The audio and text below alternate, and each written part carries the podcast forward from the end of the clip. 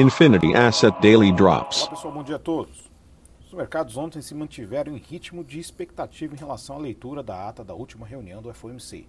Ou seja, o mercado dos analistas praticando o seu esporte preferido, a cartomancia de comunicados de bancos centrais. Ontem o FOMC não trouxe muitas novidades em relação às leituras anteriores, reforçou a preocupação com choques de oferta, quebras na cadeia de suprimento, que tem gerado inflação não só aqui, mas também no resto do mundo todo. Mas, ao mesmo tempo, houve um dissenso ali nas leituras. E este dissenso, dado que sempre é colocado unanimidade, mesmo quando não há unanimidade, somente quando o dissenso é muito grande, quando você vê um membro do FED colocando somente fulano de tal não aceitou, é porque houve um dissenso de verdade. Se for qualquer coisa parecida, já não colocam. E isso o mercado já começou a interpretar como possível tapering, ou seja, retirada dos estímulos por parte do Federal Reserve, em especial a compra de ativos, mas também possível reversão ou normalização da taxa de juros. O problema é que isso se choca efetivamente com os planos, não só do Federal Reserve, mas também com o executivo americano e com o Tesouro.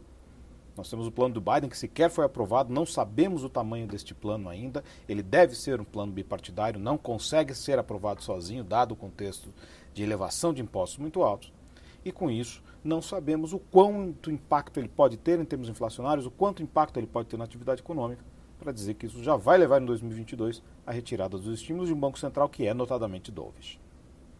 Mas ainda assim, os mercados reagem negativamente. Nós temos futuros em Nova York negativos, bolsas europeias começando a virar para positivo, o dólar caindo contra a maioria das divisas nesse momento na abertura, e temos entre as commodities uma queda no petróleo por conta da perspectiva de elevação de estoques, não só dos estoques que já subiram, mas também qualquer acordo ali dito com o Irã pode elevar os estoques mundiais. Entre as commodities metálicas, mercado mais em queda, com destaque para o ouro e a prata caindo bem hoje, logo na abertura.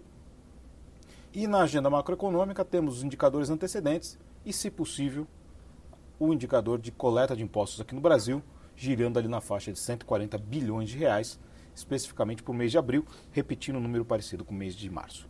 É isso aí, pessoal. Todos uma ótima sessão e bons Infinity Asset Daily Drops.